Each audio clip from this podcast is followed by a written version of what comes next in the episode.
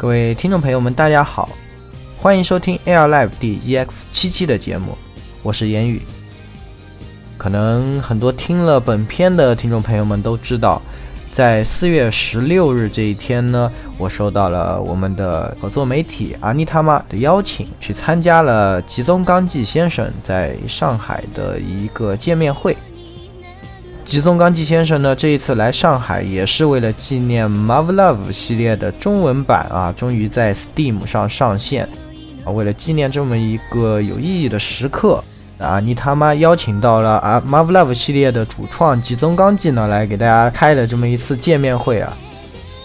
大家也都知道，像我们台这个黄油真爱电台啊，那自然是不能放过这样的机会。加上鸭子他本人也是一个 Marvel Love 系列的大 fans。所以呢，我也是非常荣幸啊，受到了阿尼他妈的邀请，也是带着鸭子等人的一些问题啊，来到了现场。而这一期 EX 的节目呢，我就会以我在现场听到的一些内容，向大家简单的讲一下在见面会中吉宗先生和我们分享的一些内容。当然了，在这之后呢，阿尼他妈会放出整个活动的视频。啊，大家如果有兴趣的话，想知道更多更多的细节，都可以去登录到阿尼他妈的网站去 check 一下这边的消息。我呢，就以我自己的一个视角给大家讲一下这一次我听到的觉得比较有趣的一些内容。那首先呢，吉宗先生来到现场和我们打了一个招呼啊，很难看出这已经是五十出头的这样的一位创作者，看上去就像三四十那么年轻。那也是非常的神采飞扬，而且十分健谈的这么一位先生。那吉宗先生呢，在一开始就和我们讲了一个小插曲，关于《进击的巨人》这样一部作品。大家都知道，《进击的巨人》的作者剑山创老师啊，曾经写过自己的这个很多灵感，就是来源于 Marvel 系列呢。吉宗先生也是就直说了，其实他和剑山先生的关系挺要好的。金山先生一直和他说，非常喜欢他的作品。然后呢，两人也经常一起吃饭，并且讨论一些情节。吉宗先生向我们透露说，在三四年前，《竞技的巨人》就已经有了一个后续的大纲啊。那他其实呢对此有所了解啊。当然呢，在这个方面呢，我们是没有得到任何的一点消息。那吉宗先生呢，也是狠狠地吊了我们的胃口，说啊，最近的这个巨人啊，那也是变得非常好看，和我知道的这个内容呢开始相符了。看来呢，这个剑山先生是要按照我们当时一起想好的这样的一个剧本呢，继续将它写下去了，啊，也是非常振奋人心吧。在这之后呢，我们就《Marvel Love》这一部作品呢，向吉宗先生展开了一些提问。那首先呢，就是关于创作的契机方面的一些提问。那我们自然是非常想知道啊，吉宗先生是在怎样的一些契机下，在怎样的一些作品影响下呢，创造了《Marvel Love》这一个非常优秀的系列。吉宗先生也是告诉我们说，像动画呢、漫画，他也是一直都有看。那小时候呢，就比较喜欢的就是像永井豪啊这一批的机器人的漫画和动画作品啊。自己最喜欢的就是一个富野悠悠季导演啊，我们的富野光头啊，然后还有就是安野秀明导演啊，都是非常喜欢他们的作品。那游戏呢，对自己来说影响比较大的，实际上是 DQ 一二三这三部作品。DQ 一二三三部作品呢，其实形成了一个环，就是在三的时候产生了和一的联动的感动，让他十分的受震撼。他在创作 Marvel Love，将 Marvel Love 写成了三部曲。Extra Unlimited 和最后的 Alternative，然后在 Alternative 最后也是呃会和这个 Extra 有很多联动，可能这一方面呢，他也是 DQ 当时给他带来的感动呢，让他把这个系列创作成这个样子。反而呢是在 g a l Game 这一块呢，实际上他只有完全通过一款作品，就是 L 啊，这个也是非常令人意外的一个答案。当时呢，因为开始着手要做 Galgame 的时候，L 是非常非常火的，非常非常受欢迎的。所以说呢，为了啊这个知己知彼，百战不殆嘛，就去看了一下 L，把 L 整个玩完了以后，觉得非常感动。然后呢，深刻的感到啊，如果我们也和他们做一样的东西，那肯定打不过。所以呢，咱们就另辟蹊径，才有了我们现在看到的这个 Marvel 系列。也算是一件非常有意思的事吧。这一次要推出中文版的契机呢，则是托了我们大家都非常熟悉的一位画师，也就是撒尤里，我们的撒姐。大家也知道，撒姐曾经也是在 Age 的时候画了不少，还有一段时间画了一些贝塔什么的。呃，因为在 H 工作呢，也说也是让吉宗先生对他这个人印象非常深刻。说当时来工作的时候，就日常穿女服装，然后再画画，让他觉得哎呀非常有意思。然后和撒姐经过了很多交流以后呢，他也发现原来觉得可能中国的市场是非常遥不可及的，中间可能有很多很多的这些问题。但是呢，通过这么一聊，他觉得哎这些问题都消失了，所以就敢于向这一块出手。才最终促成了今天在 Steam 上我们能看到这个系列的中文版。在这之后，吉宗先生又向我们讲述了最开始制作几款游戏的一些经历、一些创作的过程。最开始呢，君望和 Marvel Love 系列呢其实是同时开始制作的。我觉得听众朋友们可能对君望还是有所耳熟，因为嗯以前可能经常提到四大人渣，什么明海孝之。这个《Mavlove》系列呢，可能熟悉批评空间的朋友们也知道，一直是常年排在批评空间的前三名，一代神作。那但是这两个作品，如果大家玩过就知道，其实题材方面是相差很多的。因为《君望》呢，它本身就是一个嗯王道校园的故事啊，然后这个嗯《Mavlove》呢，不算王道了。这个《Mavlove》呢，实际上第一部才是真的真王道校园啊，全是老梗。然后这个 Extra，然后呢，在 Unlimited 以后，画风一转呢，变成了。开机器人，然后打怪兽、拯救世界的这样的一个题材是非常有冲击性吧。那当时呢，也是两部一起开始着手吧。呃，也是一开始就定下了是要先发售《君望》，然后呢再发售这个《Marvel Love》。Marvel Love 因为一提出来的话，业界的很多啊上面的这些人就企划肯定都不太愿意去通过，因为本身你说一个黄油他做这个机器人，一想就觉得在当时啊。黄油已是一种就爆发的阶段啊！你只要出就能赚钱，你只要不不去，就是你不要去搞宅男，然后宅男就会愿意给你掏钱啊！但是我们吉宗先生呢，就是一个非常有这个 精神的这么一位创作者，他就是要觉得，哎，很多这种传统的改 a game 老是告诉宅男，就是你这个谈恋爱啊，你只要把上了妹子，哎，对，咱们开始交往，哎，就赢了。然后呢，我们中间这么多选项啊，玩游戏就是为了和他成为男女朋友。但是呢，实际上现实是你其实成为男女朋友以后呢，真正麻烦的事情啊，就是困难才开始。就是他只是刚刚开始，就像我们读大学一样的，很多人告诉你说，嗯，咱们考个高考，那么考进大学，咱们就赢了。但实际上不是的，其实你开始读大学，你才之后的人生呢，才是更长的，这是一样的道理。那所以。吉宗先生想告诉宅男们这一个，所以说呢，他在创作《君王》的时候呢，也有很多有意的在创作的时候，呃，让这个女主角不是那么顺着主角的这样的，她也会生气，然后也会任性啊，是吧？还会拉屎，对，也是非常有意思的这样的一个内容。那么在《君望》的发售之后，呢，其实《君望》已经是算是搞了一个大新闻，大家都知道，就是他们首先派布的《君望》的第一章。是这个梁公尧的剧情，但是梁公尧在正片第一章结束以后就遭遇了车祸，这个让很多当时的玩家都就 就爆炸，眼大眼上那个，也是引起了时间的轰动。但是呢，这部作品还是收到了相当不错的反响。那么收到了不错的反响以后呢，自然 Marvel Love 的企划呢也就被通过了。Marvel Love 呢也是可以算是营销上也是非常的有。套路的这样的一个作品呢，是因为它的第一部这个 Extra 大家都知道是一个校园剧，非常王道，非常多老梗。如果大家玩过的话，就天降大小姐、青梅竹马这样的，然后大小姐疯狂倒贴，然后青梅竹马也不甘示弱啊，这样的一个剧情。那这样一出呢，大家就会觉得啊，那前面咱们出了个君望，这样把我们坑得死去活来的啊，那后面出一个王道作品，哎，是不是想讨一讨我们的欢心啊？这样的感觉。然后结果玩到作品打到最后一看，我操，这是什么玩意儿？一看这个 Unlimited，我操，怎么突然就开机器人了？哇，开打了！然后哇，就这个世界观都出来了，什么怪兽、政治、军事、战争这些东西都出来了，突然格局就大起来。刚刚一经发售，实际上 Marvel Live 系列也是相当的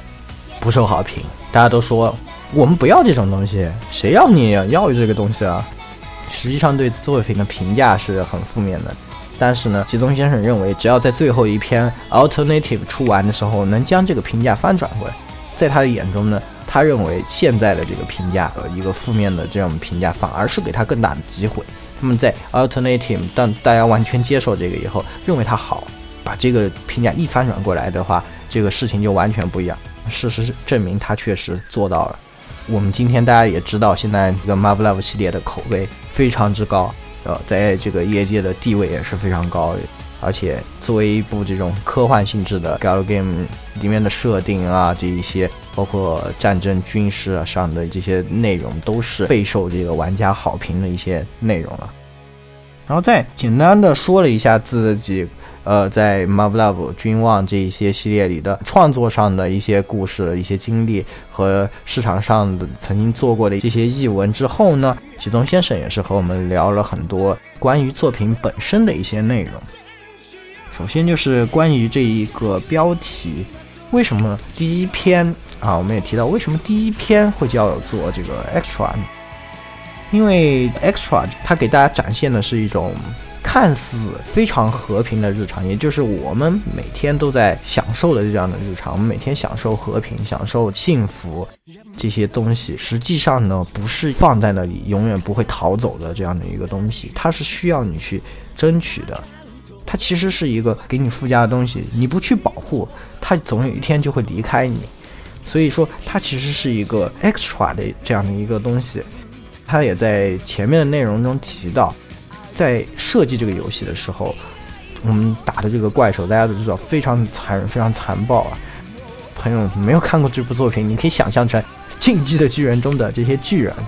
这样水平的一样的一批怪兽，称作贝塔。那贝塔呢，实际上在设计的时候就是是一种你必须要面对的现实这样的一个概念来设计的。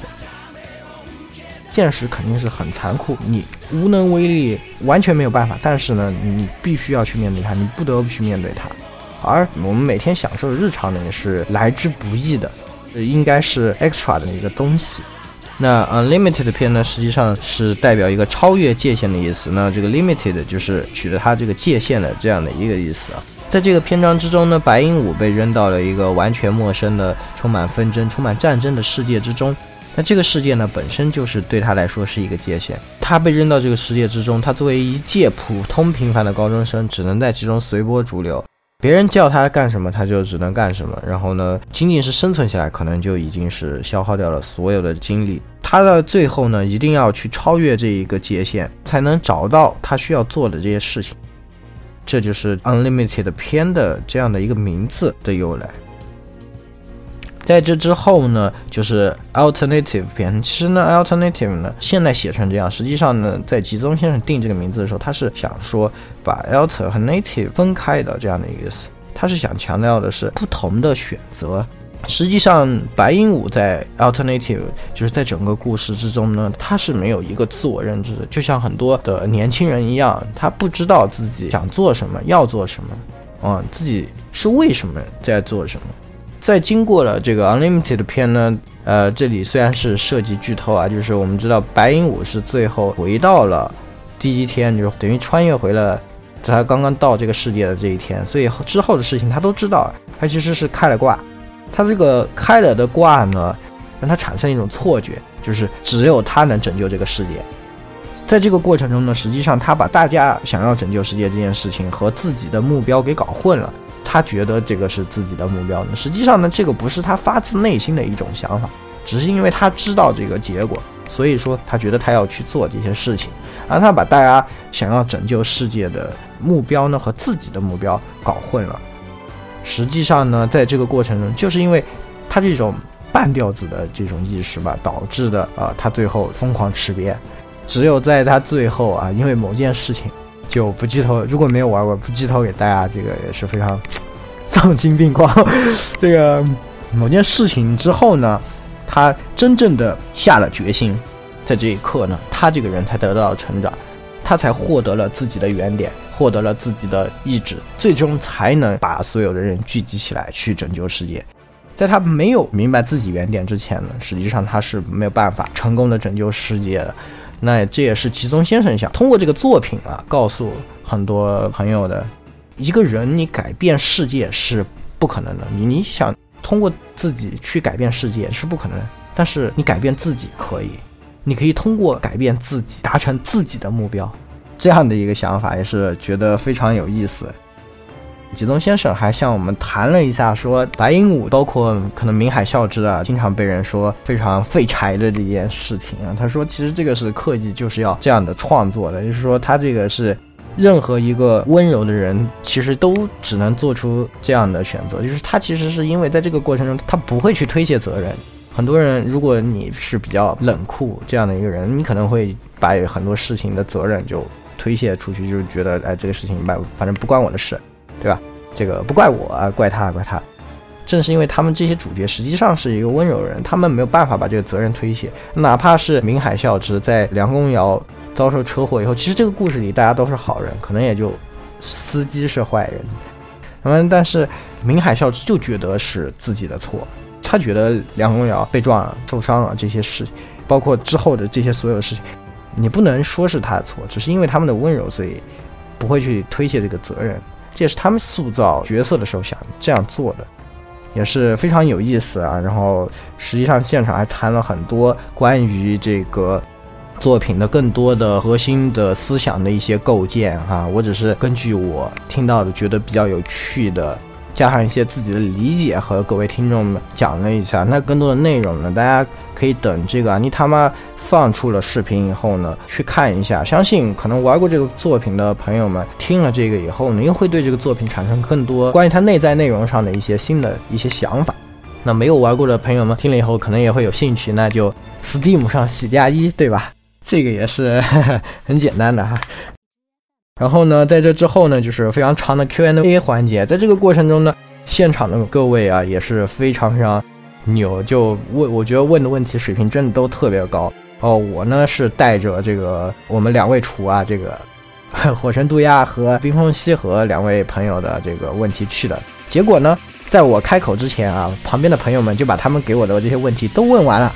啊，所以我就根本就没有出场的机会。主要是可能大家集中的关于有一些设定上的内容啊，还有一些关于剧情上的内容，这些吉宗先生其实全都一一给了我们解答。特别恐怖的是，吉宗先生说，对，一直在说，哎，你们想听剧透，我就告诉你们，哎，你们想知道什么，我都告诉你们，哇，然后说了很多特别劲爆的剧透，还告诉了我们，还给我们透了很多特别特别牛逼的内容，但是呢，这些都不能说，所以我在这里不能告诉听众朋友们，我只能告诉你们。真的非常牛逼啊！这个吉宗先生让我们说，嗯，你们就说你们听到了非常牛逼的内容就可以了。反正我也只能这样告诉你们了。那关于续作的一些问题呢，基本上来说，比如说像是 The Day After 系列的有没有续作啊？包括这个阿卡斯基哈鲁卡纳里一个非常非常难的这个战棋游戏会不会有续作啊？包括这个中国部分的中国方面的故事，因为大家知道在反攻作战的时候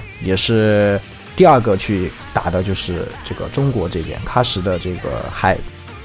反攻作战这些故事，那其实都是已经有构思，但是呢，因为人员的调动的关系，可能还没有开始做啊。我自己是这样觉得的，我感觉这个回答是这样的意思。之后呢，MIVE 系列会不会有续篇？是肯定会有的，而且之后呢，可能还会有 Alternative Two。这样的一个系列会在大家的眼前展开，也是大家可以疯狂期待一下的这样的一个内容。吉宗先生其实在现场呢，给我们看了很多关于之后可能会有的作品的一些内容，非常的厉害，非常厉害。只能告诉大家，续作呢是指日可待的啊！这个大家放心啊，不会不会坑掉的啊，坑掉的就对坑掉的也不是我说了算是吧？啊，也是非常有意思，嗯。那这次见面会呢，最后在欢声笑语之中呢，大家是打出了 GG 啊！这个吉宗先生真的给我们在场的人带来太大的信息量，然后呢，我们也是在一片沉吟之中啊，就缓不过神来，最后上去和吉宗先生这个签名握手一番啊，这个也是所有人照了合影，那这次见面会就落下了帷幕。也是非常感谢阿妮他妈邀请到吉宗先生，啊，也是非常感谢吉宗先生本人啊，给我们带来了这么精彩的内容啊，也是非常感谢，非常感谢大家。那当然呢，我就先去 Steam 上洗加一啊，这个系列呢之后呢，我们也是肯定会有专题的，可能这两年大家经常听就发现老早就挖过这个坑了。因为鸭子呢，其实跟这个作品有非常非常长的缘分，有很多很多年的积淀在里面。然后他也有很多朋友为了这一款游戏，也是可以算是鞠躬尽瘁的这样的一批啊死忠啊。那到时候呢，就我们也会给大家带来 Marvel Love 系列的专题节目。那在最后呢？我们台也是非常非常有幸啊，请吉宗先生给我们送上了一段专属的语音，送给各位听众。AR ライブをお聞きの皆さん、えー、はじめまして吉宗幸喜です、えー、中国にこうやって、えー、呼んでいただいて非常に嬉しいし、えー、光栄でございます。こうやってマブラブのファンの皆さんと交流できたことは僕の、えー、一生の思い出になると思います。また中国に呼んでいただけるようにそして、えー、マブラブの本編がアニメ化し、えー、続編がどんどん作られるようにこれも一重に中国の皆様のご協力にかかっておりますのでぜひ一緒にマブラブを盛り上げていってくださいよろしくお願いします那么在听完这段语音之后呢，本期节目也在这里告一段落了。那么也请各位听众朋友们和我们一起啊，一起期待着这个《Marvel Love》本片动画早日出来，对不对？啊？这也是我们可以算是喜欢这部作品的一个夙愿了。那本期节目呢，就给大家带来到这里了。那我们本片中再见，拜拜。